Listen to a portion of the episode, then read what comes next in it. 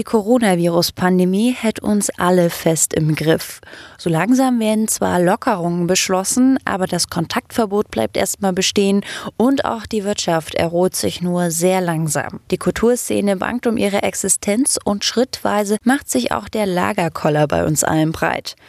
Alles steht im Zeichen der Coronavirus-Pandemie. Aber wie so häufig hat auch diese Krise eine positive Seite. Das Klima und die Natur erholen sich. Die Luft wird besser und plötzlich können Menschen, die in Smog belasteten Städten leben, den Himmel sehen. Und die aktuelle Lage beweist, wir Menschen funktionieren auch in Krisen. Also warum nicht aus der Corona-Krise für die Klimakrise lernen? Dieser Frage gehen wir heute bei Mission Energiewende nach. Mission Energiewende der Detektor FM Podcast zum Klimawandel und neuen Energielösungen. Eine Kooperation mit dem WWF. Mein Name ist Sophie Rauch und ihr hört Mission Energiewende. Und schon wieder darf ich euch aus dem Homeoffice begrüßen. Mal sehen, wie lange das noch so geht. Ich hoffe ihr auch dass es bald vorbei ist. Ich kann mir aber vorstellen, wenn wir jetzt das Klima fragen würden, rein hypothetisch, würde es sich um etwas mehr Zeit zum Durchatmen freuen. Während die Wirtschaft auf der anderen Seite darum bettelt, wieder mit 150 Prozent loslegen zu können. Aber wartet auf uns nicht nach der Überwindung der Corona-Krise gleich die nächste, nur weil es gerade nicht so präsent ist, wegen all den anderen Sorgen, die auch zu Recht im Moment wichtiger sind, ist dennoch das Klimaproblem und die Klimakrise bei weitem noch nicht gelöst. Der Klimaforscher Hans-Joachim Schellenhuber fordert deshalb einen sogenannten Klima-Corona-Vertrag und dass wir Lehren aus der Viruskrise ziehen. Aber geht das so einfach? Und was bedeutet das für die Klimakrise? Darüber spreche ich jetzt mit Professor Raimund Schwarze. Er ist für das Helmholtz-Zentrum für Umweltforschung tätig und widmet sich da unter anderem dem Themenbereich Umwelt und Gesellschaft. Und ich begrüße ihn jetzt ganz herzlich am Telefon. Guten Tag, Herr Schwarze. Guten Tag, Frau Rauch. Das Jahr 2020 steht ja im Zeichen des Coronavirus. Seit Mitte März sind wir auch in Deutschland von den schwerwiegenden Maßnahmen betroffen und nun werden erste Auswirkungen auf das Klima bemerkbar. Die Luft wird besser. Von China über Indien bis nach Europa ist die Stickoxidbelastung zurückgegangen. Einige KlimaforscherInnen verkünden jetzt schon freudig, dass 2020 die Klimaziele erreicht werden. Können wir die ganzen Entwicklungen wirklich so positiv ein einordnen oder ist das nur so eine momentane ja, Erholung des Klimas? Das Klima wird sich, glaube ich, gar nicht dadurch erholen, wenn ich das so sagen darf. Also ich glaube, die Messungen in Hawaii, die ja alljährlich stattfinden, genau genommen täglich, äh, werden überhaupt nichts zeigen bezogen auf die Konzentration von CO2 und anderen Treibhausgasen in der Atmosphäre von diesem Ereignis. Warum? Weil es natürlich nicht weniger wird, was dort in der Atmosphäre schon angesammelt ist über Jahrhunderte. Und einmal den Wasserhahn abzudrehen, verhindert nicht, dass die Badewanne nicht doch eines Tages überläuft. Es verzögert es allenfalls. Also richtig freuen kann man sich über diesen Effekt auch rein klimaseitig gar nicht. Ich wüsste auch keinen Klimaforscher, der sich äh, als Wissenschaftler dahinter stellen würde und sagen, das wäre eine Strategie, wir müssen nur lange genug durchhalten im Lockdown bis 2050 und dann haben wir unsere Klimaziele erreicht, selbst wenn es rechnerisch vielleicht sogar so aufgehen könnte. Also es ist auch eine verfrühte Vorfreude zu sagen, wir erreichen dieses Jahr die Klimaziele. Das ist äh, richtig, dass es viele gibt, die das heute behaupten. Ich selber, wie Sie wissen, bin ja im Rat für das Land Sachsen-Anhalt und da habe ich gerade den Befund bekommen, ja, dass äh, wieder erwarten, sage ich jetzt mal, die Klimaziele 2020 in Sachsen-Anhalt erreicht werden, ohne spezifische Maßnahmen, die da griffen, eben allein auf Basis dieser krisenhaften Entwicklung im Land. Das gilt für Deutschland sowieso, aber das galt schon vor der Corona-Krise, dass Deutschland die Ziele äh, schon erreicht auf Basis vielfältiger Entwicklungen, unter anderem eben wärmere Winter, aber auch Beiträge aus der krisenhaften Entwicklung unter dem Virus. Und weltweit wird es äh, für viele Länder gelten, dass sie ihre Ziele erreichen. Nur besagt das nicht. Das ist eine reine hm, Rechenübung. Man kann, es ist nicht zurechenbar und äh, es passiert auch nichts. Denn das eigentliche Ziel ist ja nicht, dass man das Ziel, das selbstgesetzte Ziel in Emissionen erreicht, sondern dem liegt doch zugrunde, dass wir die Art, wie wir wirtschaften wollen, wir Ökonomen nennen das den Kapitalstock, also das, was wir investiert haben in unser Wirtschaften, erneuern. Das passiert nun gerade nicht, sondern wir haben nur weniger Emissionen, weil wir uns weniger bewegen und einsperren. Das ändert unsere Kapitalstockstruktur gar nicht, also trägt überhaupt nicht dazu bei, das Ziel nachhaltig zu erreichen. Insofern, auch wenn jetzt einzelne Landes- und Bundesregierungen und natürlich auch die Nationalstaaten in Klimaverhandlungen vielleicht jetzt Erfolge vermelden, dann sind es trügerische Erfolge, denn es bringt uns kein bisschen weiter, auch nicht bezogen auf die Klimapolitik. Hm. Sie haben es ja auch so schön gesagt, es verzögert die ganze Sache nur. Gibt es auch ähm, vermerkbare Nachteile, die gerade die Coronavirus-Krise dem Klima verursacht? Ja, vielerlei. Also am gravierendsten sicher in den internationalen Beziehungen. Das sage ich jetzt aus eigener Betroffenheit und Befassung im Sinne von auch Erfahrung in diesem Bereich, dass ich sehe, dass das internationale Gefüge ins Wanken gerät, also die UN im Besonderen, jetzt zunächst mal in Bereichen, die vielleicht näher liegen, wie Weltgesundheitsorganisation, aber auch natürlich bei den Klimaverhandlungen. Also ich sehe, dass die Länder nachzüg äh, nachzüglich werden, also nicht handeln termingerecht wie versprochen. Sie verletzen die Klimaverträge, muss man ganz scharf sagen, denn an sich hätten im Februar 100, jetzt muss ich es genau sein, 90 Länder äh, ihre nationalen Beiträge für das Paris-Abkommen vorlegen müssen, zeigen müssen, dass sie ihre Anstrengungen gegenüber dem, was sie vor fünf Jahren erklärt haben, erhöhen. Es hat nur ein einziges Land geliefert. Ich nehme mal die Inselstaaten aus, die sowieso schon weitgehend auf 100 Prozent erneuerbar sind. Dann ist es nur Norwegen. Japan hat erklärt, es äh, fast ein bisschen mit Affront, dass es nicht mehr tun wird in 2030 und hat das als äh, Erhöhung gewissermaßen abgeliefert. Neuseeland ist erschreckenderweise vorgestern auch in gleicher Weise hervorgetreten, nämlich erklärt, dass es keine Erhöhung vornehmen wird. Also ich sehe da unser internationales Gefüge in schwerem Fahrwasser, äh, praktisch auch dadurch, dass alles vertagt wurde. Die Klimaverhandlungen, das Regelwerk von Paris, jetzt schon das dritte Jahr im Nichtvollzug. Schwere Zeiten für internationale Verhandlungen. Aber ich denke, es betrifft natürlich auch andere Bereiche. Also wenn ich von den internationalen Ebene jetzt wieder zurückkomme auf unser Land oder auch uns als Menschen, sehe ich natürlich auch, dass äh, ganz klar ist, dass nach allem, was äh, jetzt in dieser Krise äh, passiert, der Gesundheitsschutz absoluten Vorrang haben wird. Ähm, in Europa auf jeden Fall, denn wir sehen, dass die europäischen Gesundheitssysteme unterschiedlich stark aufgestellt sind, manche so defizitär, dass es eben fast unerträglich ist, ähm, diese Bilder überhaupt sich anzusehen mit den gestapelten Särgen oder Massengräbern. Das heißt, der Gesundheitsschutz wird jetzt auf lange Zeit Vorrang haben und wir als Klimaschützer sind gut beraten, uns frühzeitig mit äh, dem Gesundheitsschutz zu verbinden. Ich sehe da große Opportunitäten. Das passt eigentlich gut zusammen. Klimaschutz ist Gesundheitsschutz. Es gibt äh, ernstzunehmende wissenschaftliche Untersuchungen, die auch einen Zusammenhang zeigen, jedenfalls mindestens über die Luftverschmutzung, dass die Partikel äh, vielleicht sogar den Virus tragen, aber mindestens äh, die Luftverschmutzung uns verletzlicher macht gegenüber der Viruserkrankung das spricht eigentlich dafür, dass wir frühzeitig die Verbindung suchen, sonst werden wir hinten angestellt. Meinungsumfragen.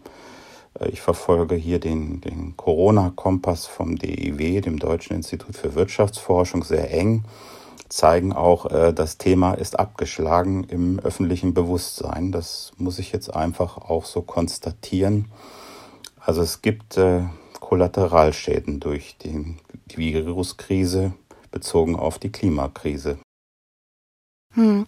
Also die, die Wahrnehmung würde ich auf jeden Fall teilen. Ich würde auch sagen, dass ich stark das Gefühl habe, dass die Klimathematik komplett vernachlässigt wird, weil andere Sachen schwerwiegender momentan sind. Ähm, selbst die Medien konzentrieren sich fast monothematisch nur auf die Pandemie und wie Sie schon angemerkt haben, die Politik ist auch darauf fokussiert. Und wo ich auch eine Gefahr sehe, ist, dass Protestbewegungen gerade nicht mehr den Effekt erzielen können, den sie noch vor also den zum Beispiel letztes Jahr noch erzielen konnten, wenn man zum Beispiel an Fridays for Future denkt, die jetzt zwar versuchen, online den Protest ähm, auszuführen, das aber auch nicht so die Wirkung hat wie ähm, wie letztes Jahr noch. Ähm, Sie haben schon erzählt, dass es jetzt wichtig ist, vielleicht, dass man die Klimathematik an die Gesundheitsthematik damit verbinden soll. Aber geht es jetzt nicht eher darum, dass wir Sachen priorisieren, was wie wichtig ist und wie wir uns kümmern sollten, weil irgendwann wird es ja ein, Maß an vielen Problemen, die auf uns zukommen, selbst nach der Corona-Krise. Ich sage immer so gerne, nach der Krise ist vor der Krise. Ähm, wie, wie sollten wir mit diesen vielen Problemen am besten umgehen?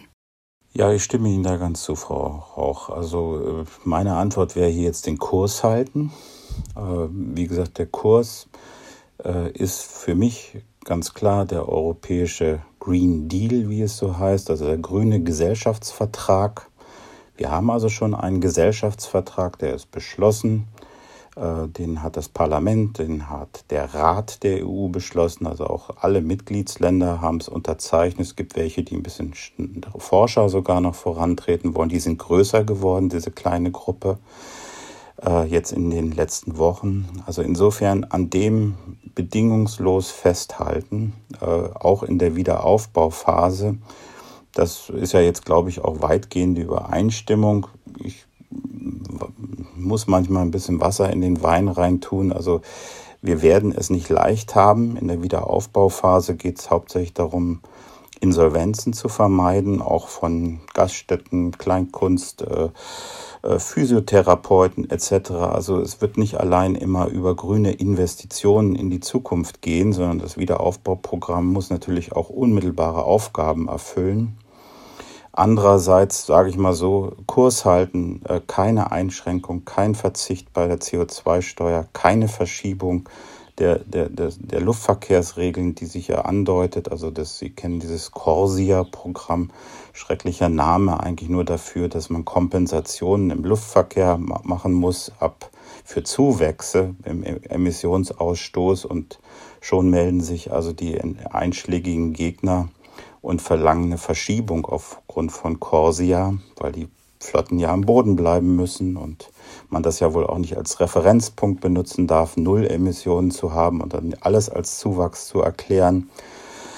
Äh, viele, viele Probleme. Ähm, wichtig ist, wie gesagt, aus meiner Sicht Kurs halten, am Gesellschaftsvertrag der EU festhalten, äh, aber dann auch sich moderieren, das jetzt nicht zu denken, das ist die große Zeit für Wunschlisten äh, im Umweltschutz, denn wie gesagt, ich sehe, dass wir klugerweise auch anerkennen müssen, dass Gesundheitsinfrastrukturen in Europa und wir werden sehen, auch in der Welt noch verbessert werden müssen. Äh, das ist eine unmittelbare Gefahr und das Unmittelbare drückt immer stärker auf die, aufs Bewusstsein und die Angst und auch damit die politische Aktivität äh, als das Mittelbare, wie der Klimawandel halt so ist. Er ist letztlich mittelbar verglichen zu der Corona-Krise. Insofern, ja, ich äh, stimme Ihnen zu, äh, aber ich glaube, wir haben mit dem Green Deal Gott sei Dank rechtzeitig vor der großen Tsunami-Welle einige feste Flöcke eingeschlagen und auf die würde ich mich auch beziehen wollen im, im Nachhinein. Die dürfen nicht äh, angefasst werden. Ich fordere ja wie, wie ich jetzt in Medien ja auch schon erklärt habe, dass es äh, verfassungsgemäß verankert wird, das Ziel.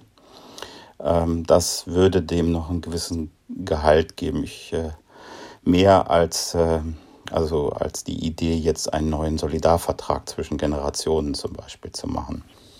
Hm, also auf jeden Fall konsequent bleiben in dem, was wir schon vorher festgelegt haben und jetzt nicht aufgrund der Krise weich werden. Genau, Also in diesem Kurs halten in schweren Zeiten ist, glaube ich, genau das Richtige. Ansonsten kleine Schritte. Jetzt zunächst äh, wird es in der unmittelbaren Nach-Corona-Phase geben. Also nicht erwarten, dass dann genau der große Wurf gelingt, sondern äh, festzuhalten an dem Kurs äh, und in kleinen Schritten auf jeden Fall danach auch einzuklagen, was wir einklagen dürfen. Hm. Sie haben es auch gerade schon in Ihrer Antwort davor angesprochen, dieser Generationsvertrag. Ähm, das ist mir auch aufgefallen, dass jetzt die Viruskrise ja ein ähnliches Konfliktfeld wie die Klimakrise geschaffen hat.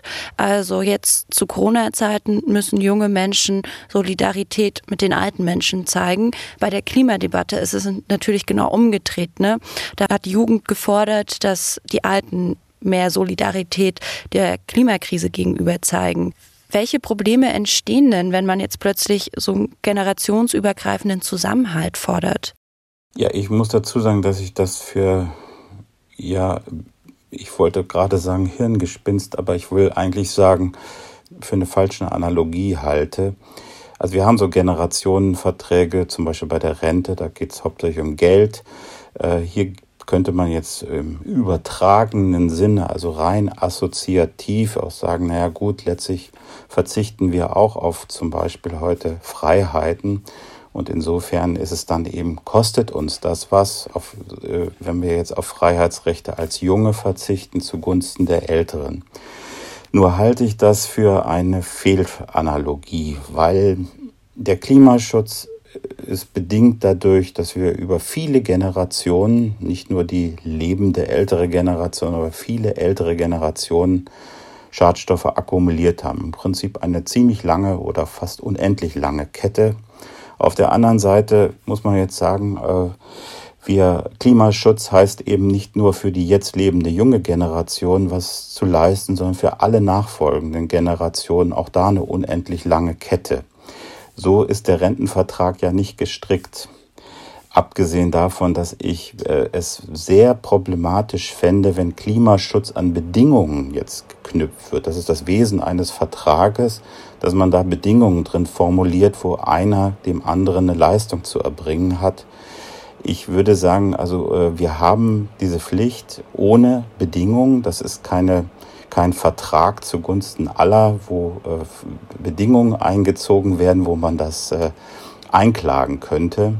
Wollten wir denn wirklich, dass die äh, ältere Generation in diesem Fall als Nutznießer des Verzichtes der jüngeren Generation das einklagen kann oder umgekehrt, dass die Jüngeren sagen, nun, dann, ich will diesen Vertrag nicht, ich will lieber jetzt meine Freiheitsrechte ausleben und verzichte damit auf den Klimaschutz für übrigens unendlich lange Generationen, auch über die jetzt lebende junge Generation hinaus. Das hieße ja nur Kompensation freikaufen von den Pflichten. Äh, insofern sage ich mal, dass äh, ein solches Vertragsgebilde ist äh, weder äh, von der Materie, also Geld, äh, vergleichlich, noch von der Bedingungshaftigkeit. Also die Solidarität, die wir jetzt brauchen in dieser Corona-Krise, die sollten wir natürlich auch ausüben. Das muss gelebte Solidarität sein, nicht vertraglich an Bedingungen geheftete Austausch von Vorteilhaftigkeiten. Das ist aus meiner Sicht ein völlig verzerrtes Bild dessen, was, was wir brauchen. Ich habe aber auch verstanden, Herr Schellenhuber, der ja schon auch nicht mehr jetzt im, in der Wissenschaft tätig ist, hat das nur plakativ äh, gemeint, also rein äh, assoziativ, dass wir sowas Ähnliches bräuchten. Aber das kann im Prinzip äh, nicht mehr sein als gelebte Solidarität, eine ein Kulturwandel, den wir da brauchen. Und vielleicht können wir aus der Krise in dieser Form gestärkt hervorgehen, wenn wir uns hier solidarisch zeigen. Dann können wir auch auf, auf Gegenseitigkeit äh, eigentlich rechnen, ohne dass es vertraglich formuliert wird, einfach durch gelebte Kultur. Ja, Herr Schellenhuber hat ja dann von einem sogenannten Klima-Corona-Vertrag gesprochen, was Sie ja schon angesprochen haben. Brauchst dann eher neue Umgangsregeln miteinander, die halt jetzt nicht festgeschrieben und vertraglich bindend sind, sondern die man halt aufstellt, so wie, wie es jetzt irgendwie auch so Höflichkeitsformen gibt, die gesellschaftlich anerkannt sind, ohne wirklich irgendwo festgeschrieben zu sein. Das genau wünschte ich mir, dass wir anschließend so höflich sind, wie wir es in anderen Zusammenhängen sind, also wo wir den Alten mal Vortritt lassen und umgekehrt die Alten natürlich auch wissen, dass sie den Jungen gegenüber Verpflichtungen haben und dass man der jungen Jugend Raum machen musste. Das war alte Höflichkeitsregeln und so muss eigentlich Klimaschutz zu einer Höflichkeitsregel werden, ohne dass man sie in irgendeiner Form in Verträge gießen muss. Denken Sie, dass die Gesellschaft dafür bereit ist, äh, so eine Höflichkeitsform neu mit aufzunehmen? Weil jetzt schon auch immer sehr am Anfang vor allem Leute gesagt haben, ja, ich sehe das nicht ein, deshalb auf meine Freiheiten zu verzichten. Sagen wir so, ich glaube schon, dass es äh, in kleineren Gruppen, Nachbarschaften, Gemeinden, ja, ich gehe bis hin zu Nationen leicht möglich ist. Also der, der, der Soli, der Solidarität, die Solidarität nach der Wiedervereinigung war ja auch so ein Verzicht äh, großer Bevölkerungsgruppen auf äh, Geld und frei, damit verbundene Konsum- und Freiheitsrechte war leicht zu verankern. Ähm, letztlich war es auch kein Vertrag in dem Sinne, sondern letztlich eine aufgesetzte Regel der äh, Regierung, aber alle haben sie ja doch letztlich akzeptiert. Schwieriger wird das international. Ich, da ist nun gerade die große, große Baustelle. Also ich sehe das Internet, die internationale Solidarität so sehr in Gefahr, dass ich mir auch jetzt nicht erhoffen könnte, dass das äh, gewissermaßen in so einem Automatismus aus der Corona-Krise eine gestärkte Respekt für internationale Solidarität gibt. Fast das Gegenteil.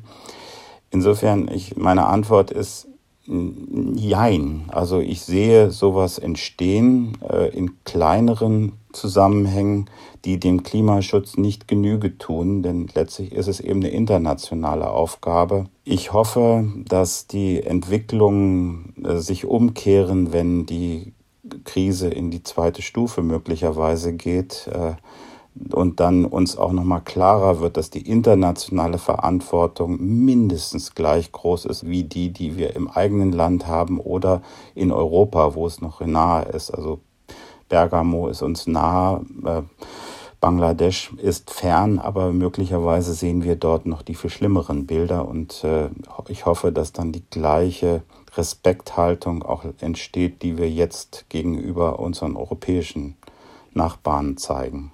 Ja, ich finde es nämlich zum Beispiel auch sehr interessant, wie deutlich das Coronavirus gemacht hat, ähm, wie Folgen einer Globalisierung aussehen könnten. Und äh, wenn wir es jetzt aufs Klima übertragen und die, den Klimawandel, das ist genauso ein globales Problem. Was muss denn die internationale Gesellschaft realisieren, dass vielleicht die Zusammenarbeit wieder besser funktioniert? Ich bin ein bisschen ratlos, ich sage es Ihnen ganz ehrlich. Ich wünschte, ich hätte jetzt diesen, dieses Rezept, wie man das, was da gerade an Porzellan zerbrochen wird, wenigstens äh, begrenzen kann. Also es ist ja verheerend geradezu, wie das zerbröckelt. Gut, aber dann, wenn man nicht mehr viel weiß, dann nimmt man immer wieder seine Grundsätze. Und ich sag mal, ja, also auch da gilt dann im internationalen Zusammenhang an dem, was schon mal festgelegt ist, festhalten. Also Kurs halten, bloß nicht öffnen.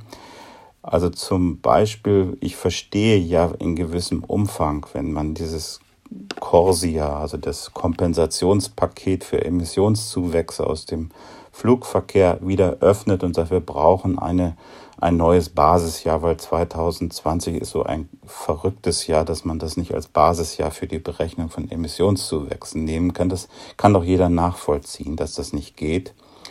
Trotzdem beharre ich darauf, dass ich sage, bloß nicht das gesamte Regelpaket wieder aufmachen, weil da geht mehr kaputt als jetzt äh, das Basisjahr erfahrungsgemäß. Oder bei der Frage, jetzt sollen wir die CO2-Besteuerung auf einen, in Europa einen verspäteten oder einen abgesenkten Pfad beziehen. Oder auch in Deutschland gibt es ja durchaus auch die Forderung von Industrieverbänden, jetzt bloß nicht dem alten CO2-Bepreisungspfad zu folgen, so wie festgelegt da sollten wir einfach möglichst auf Standfestigkeit setzen und sagen, nein, wir halten daran fest, denn gerade die CO2-Bepreisung wird nach der Krise das sein, was wir am meisten brauchen. Denn auch da wird es so sein, ja, wir können ja verstehen, dass es natürlich für die Gaststätten und Hotellerien jetzt erstmal irgendwas braucht äh, und nicht gerade eine Wärmepumpe, sage ich mal, sondern da gibt es ja vorrangig was anderes.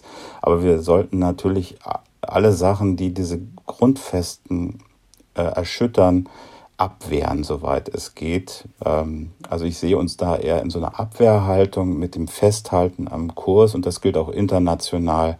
Das Regelwerk von Paris äh, von Katowice, entschuldigen Sie, also bezogen auf das Paris-Abkommen, muss jetzt beim nächsten Mal absolut im Vordergrund stehen, dass die Regeln nicht mehr antastbar sind. Hm. Sie haben ja auch schon gerade verschiedene Regelungen, die international gelten, angesprochen. Ähm, wie sinnvoll ist denn das zu sagen, wir machen was Einheitliches zum Beispiel? Oder sind dann die einzelnen Staaten weltweit und international gesehen doch zu verschieden, um sich an ein einheitliches Regelwerk zu halten?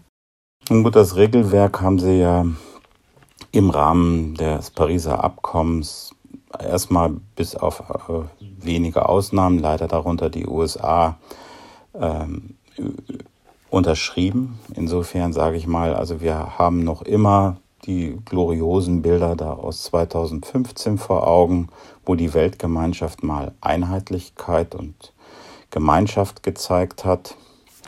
Ähm, daran, ich glaube, die stehen jetzt auch gerade nicht zur Diskussion. Eine der Elemente dieser, dieser, dieses Pariser Vertrages ist natürlich, dass es in die nationale äh, Obhut gelegt wurde, wie groß der Beitrag ist. Herr Schellenhuber spricht immer ein bisschen vom Klingelbeutelprinzip, etwas despektierlich. Also, dass die Leistungen nicht durch die Gemeinschaft selbst festgelegt werden. Außer dem Ziel äh, kann jeder dann eben national selber bestimmen, was er tun möchte und beitragen kann.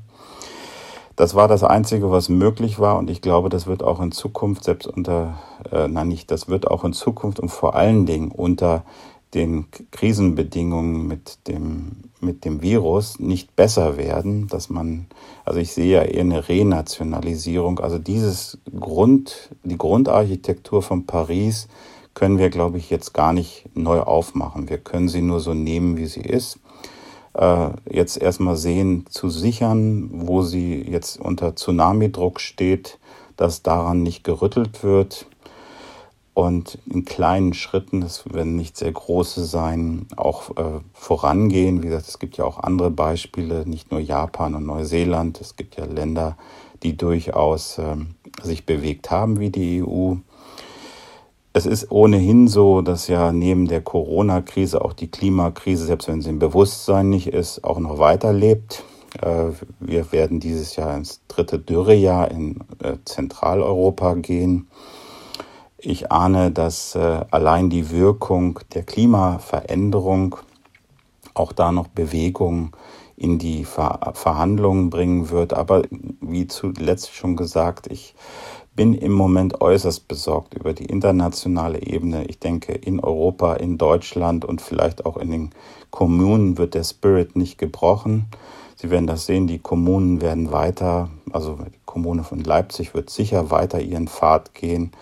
Äh, aber auch, äh, sage ich mal, auf nationaler Ebene sehe ich jetzt nicht, dass in irgendeiner Form ernst zu nehmen daran gerüttelt wird, was da schon im Klimaschutzgesetz verankert ist. Und beim Green Deal gibt es ja jetzt ein klares Bekenntnis, ich glaube aller, inklusive unserer Kanzlerin, dass das unser, unsere Verfassung auch für die Nach-Corona-Zeit sein wird. Wenn wir jetzt mal weg von ähm, Institutionen gehen, die sozusagen die Regelung überprüfen, finde ich es wichtig, auch über die Solidarität zwischen den Staaten zu sprechen. Das wird ja oft auch kritisiert, dass zum Beispiel die großen Industriestaaten, dass denen vorgeworfen wird, dass die viel mehr Schuld, also hier in fetten Anführungsstrichen, am Klimawandel haben als kleinere Staaten. Ist es da nicht wichtiger, dass man wieder mehr zurück auf die Solidarität geht und sagt, okay, wir verteilen die Verantwortung so, dass sie, sag ich mal, der Wirtschaftsgröße oder der, ja, der Wirtschaftsgröße des Landes irgendwie entspricht? Also rein ethisch, also unter moralischen Gesichtspunkten stimme ich Ihnen zu. Nun haben wir schon seit äh, den 90er Jahren des letzten Jahrhunderts Klimapolitik im internationalen Maßstab.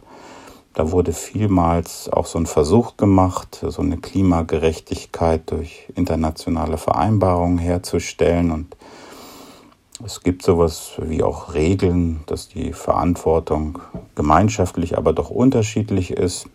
Also ein paar Grundregeln sind auch schon da.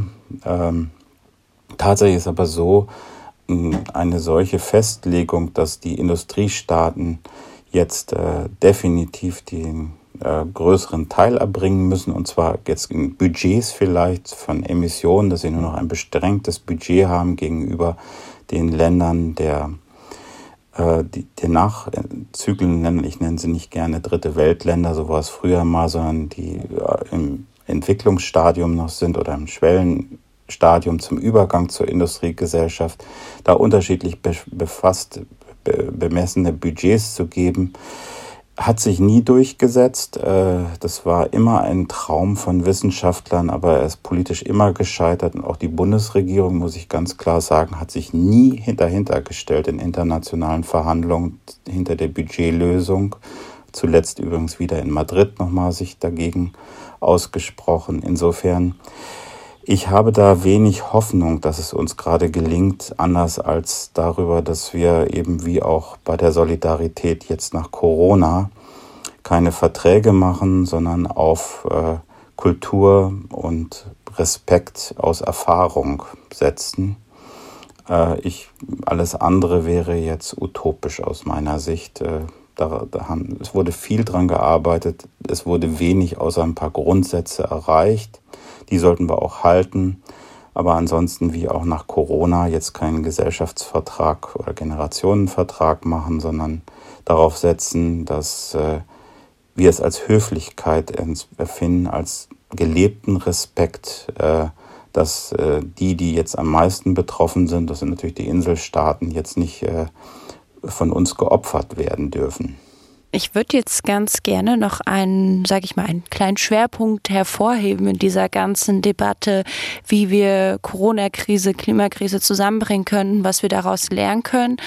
Ein großer Punkt, der derzeit Politik, Medien uns alle persönlich auch gewissermaßen betrifft, ist der Zustand der Wirtschaft. Also die Wirtschaft leidet gerade sehr stark unter den ganzen Maßnahmen. Damit kann man schon mal sicher sagen, dass man langfristigere Lösungen braucht, wie Wirtschaft und das Klima gemeinsam profitieren können, wenn das überhaupt geht. Und das ist meine Frage, inwieweit können wir denn zum Beispiel Wirtschaft und Klimafreundlichkeit gut vereinbaren?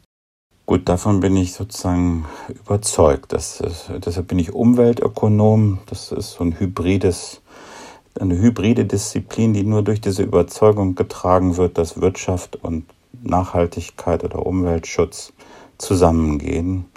Ich sage mal, schon 40 Jahre wissen wir, dass äh, klimafreundliche äh, Energieerzeugung viel beschäftigungsintensiver ist als fossile äh, dass, die, dass die Beschäftigungseffekte vom Umweltschutz immer positiv waren. Das heißt, wir müssen gar nicht überzeugt werden, wir sind fest davon überzeugt, dass es wunderbar mit äh, Konjunkturankurbelungsprogrammen einhergeht, weil sie sozusagen kurzfristig durchaus auch die höchsten Beschäftigungseffekte erstmal erzielen ich sagte, wir werden natürlich sehen, dass damit nicht äh, jeder äh, Industriezweig gleichmäßig bedient wird. Also die Kleinkunst und die äh, Performance-Künstler, die Zoos, die Museen, werden, denen können wir jetzt nicht andienen, äh, ein Programm im Klimaschutz in allen Sektoren. Teilweise ist es gar nicht möglich. Äh, es ist auch so, ähm, teilweise müssen wir überhaupt erstmal wieder die Infrastruktur aufbauen. Die wird jetzt so einen Schaden nehmen im, im Wirtschaftsbereich, dass es erstmal wieder so eine Art äh, in Gang setzen bedarf. Also ich darf nochmal sagen, ich hatte jetzt gestern ein Interview, da ging es um den grünen Klimafonds. Wir sind jedes Jahr ab diesem Jahr verpflichtet, 100 Milliarden US-Dollar als Weltgemeinschaft in den Klimafonds zu zahlen, äh, selbst wenn es dazu käme. Also alle treu auch das tun, was schon schwierig ist, dann hätte dieser Klimafonds gar nicht genügend Projekte. Die Pipeline ist zu klein, um überhaupt das Geld auszugeben, einfach weil jetzt die Infrastruktur fehlt, sowas umzusetzen. Also wir müssen erstmal wieder Funktionsfähigkeit herstellen und können da jetzt nicht äh, auf so ein auf so, eine, auf so eine beschränkte Wahrnehmung, nur Klimaschutzinvestitionen helfen uns. Wir kriegen sie nur, wenn wir erstmal die grundlegende Funktionsfähigkeit nach diesem schweren Schaden wieder aufgebaut haben. So ein bisschen ist es Nachkrieg, was ich da sehe. Hm, dann wahrscheinlich auch in grüne Projekte, ich nenne sie jetzt einfach mal so, mehr investieren. Ich hatte vor drei Wochen, glaube ich, auch ein Interview dazu, dass gerade Wind- und Solarprojekte ähm, Schaden nehmen durch die Coronavirus-Krise, da Fristen nicht eingehalten werden können, da Arbeitskräfte fehlen, weil Fachkräfte nicht mehr einreisen dürfen, ähm, dass man vielleicht auch damit rangeht und vielleicht auch vermehrt damit rangeht, diesen Projekten hilft, wieder aufzustehen und weiterzumachen. Absolut. Also bin ich unbedingt dafür, also sehe ich auch so, dass da die grüne Infrastruktur jetzt auch äh, Schaden nimmt durch die Corona-Krise. Und da sollten wir unbedingt auch ein Augenmerk drauf setzen. Also nicht nur, dass es eben konjunkturförderlich ist, sondern dass auch in der unmittelbaren Nachkriegszeit eben die bestehenden grünen Infrastrukturen gesichert werden, wie alle anderen. Ich glaube, wir brauchen alle so, so eine grundlegende Funktionsfähigkeit, inklusive der grünen Infrastruktur. Und danach kommt dann der Green Deal mit seiner Mondlandung in einem anderen Wirtschaftsmodus. Hier also dann auch wieder so ein Schritt für Schritt arbeiten, was dann auch wieder mit, ähm, was gehen wir wie an und in welcher Reihenfolge. Wir haben es jetzt auch an der Corona-Pandemie gemerkt. Wirtschaft wurde quasi pausiert, geopfert für die Gesundheit der Menschen. Das wirft bei mir dann wiederum die Frage auf, warum nicht auch stärkere Einschränkung der Wirtschaft für das Wohl des Klimas, was ja wie wir schon am Anfang drüber gesprochen hat, früher oder später auch Auswirkungen auf die Gesundheit der Menschen haben wird.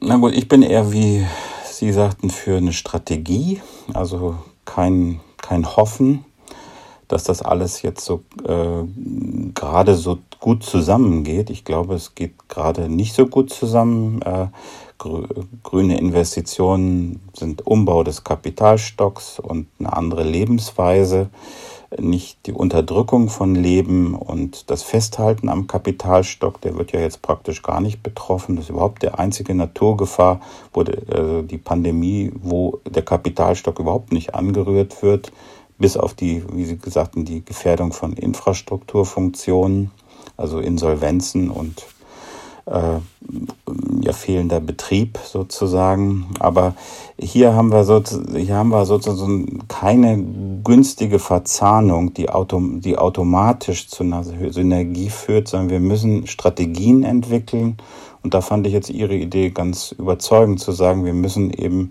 die Infrastrukturen wieder auf so eine grundlegende Funktionsfähigkeit bringen. Wir können sie vielleicht nicht gleich grün machen, aber wir können alles, was grüne Infrastruktur ist, absolut prioritär beim Erhalt der Infrastrukturen und beim Wiederaufbau der bestehenden Infrastruktur betrachten und dann natürlich bei allem, was darüber hinausgeht, jetzt diese grundlegende Funktionsfähigkeit wiederherzustellen, auf grüne Investitionen in die Zukunft setzen. In so einer Verbindung haben wir dann eine Strategie und hoffen nicht auf äh, Automatismen. Ähm, ich bin nicht ein Freund davon, dass man das, äh, das, den Modus des Lockdown in irgendeiner Form weiterträgt in die Zukunft weil unter dem Lockdown ja nicht nur viele Bereiche wie Wirtschaft, Kultur leidet, sondern auch die gesamte Gesellschaft. Die steht ja jetzt auch vor komplett neuen Herausforderungen. Ähm, vor allem, ich glaube, da kann ich für viele sprechen, ist der großflächige Verzicht gerade das, was uns sehr zu schaffen macht und irgendwo immer die Hoffnung mitschwingt, dass das irgendwann ein Ende hat. Wir wissen zwar noch nicht wann und es ist noch nicht absehbar, aber die Hoffnung ist immer noch da. Wenn wir jetzt aber über die Klimakrise sprechen, müssten wir ja auch irgendwo unser Konsumverhalten mit ändern und das dauerhaft und halt nicht so zeitlich begrenzt, wie es jetzt diese Pandemie fordert. Was muss sich denn in unserem Denken da ändern, dass wir solche Verzichtssachen oder solche Änderungen in unserem Verhalten nicht als persönliche Belastung, sondern als Chance sehen. Gleich das häufig mit, zum, mit einer Diät. Also wir müssen ja verzichten auf Konsum, also etwas weniger zu uns nehmen von Dingen, die wir genussvoll finden. Äh, und da kann man so ein bisschen lernen aus der Gesundheitspolitik, was da gut ist. Also mm, indem man sich zum Beispiel verpflichtet, erst einmal, dass man das macht. Gut, das ist äh, häufig schon passiert, aber dass man kleinere Gruppen bildet, äh, ich sag mal Weight Watcher, die aber jetzt sozusagen unser Climate Behavior, äh, wo wir uns gegenseitig bestärken in diesem klimafreundlichen Verhalten, dass wir langfristige Pläne machen, dass wir sozusagen nicht äh, uns überfordern zum einen, aber zum anderen eben auch nachhaltig an Plänen festhalten, mal alles schön aufschreiben. Äh, das ist immer sehr wichtig. Ich kann jetzt nur sagen, wie wichtig das bei dem Monitoring der Energiewende ist. Aus meiner Sicht äh, ist das extrem wichtig, dass wir da wirklich sehr sauber auch Buch führen und auch sehen, dass äh, das geht nicht mehr so. Und selbst wenn es politisch unbequem ist, müssen wir uns dieser Aufgabe stellen. Also ähm, ich sehe, das ist so, ein, so eine Kernerarbeit, die aber ernst zu nehmen ist. Also so eine Klimadiät ist mir jedenfalls der, der, die bessere Vorstellung als der Klima-Corona-Vertrag. Zumal Diät ja irgendwie ein freiwilligerer Begriff ist als ein Vertrag. Also ich glaube, viel in der Thematik geht es ja dann auch ums Wording, wie wir die Sachen benennen und was das bei dem Individuum, das es dann ausführen darf, wenn man jetzt aufs Wording achtet, auslöst. Ja, ich finde, also psychologisch bin ich bin jetzt nicht Psychologe, aber durchaus äh, kommen auch immer mal so psychologische Ansätze mir unter und da heißt es dann eben, man sich selbst verpflichten ist eigentlich besser als so ein Vertrag äh, auf Gegenseitigkeit, sondern dann, dann da wird wieder eine Bedingung eingezogen, wenn du, dann ich. Hier verpflichtet man sich selbst und man ist sich selbst sein Gegenüber. Und das ist zum Beispiel etwas, was sehr wirksam sein kann, solch eine Selbstverpflichtung für sich einzugehen. Hat sich jedenfalls äh, durchaus bewährt, aber dann eben auch äh, die Waage, um zu gucken, geht es dann auch wirklich voran andere, die auch äh, als Vergleich herangezogen werden. Ein bisschen Nudging darf auch sein, so dass man tatsächlich auch dann in die Umsetzung kommt. Aber in diesem Sinne stelle ich mir das vor, wie es möglich ist. Und ich glaube, da können wir viel draus lernen. Verträge, wie gesagt, zwischen Staaten gehen nur Verträge, das ist das Problem. Aber sagen wir mal, im wenn Sie jetzt fragen, wie können wir selber alle in so einen klimafreundlichen Lebensmodus übergehen, dann bin ich eben eher für so Selbstverpflichtungen als äh, für vertragliche Regelungen.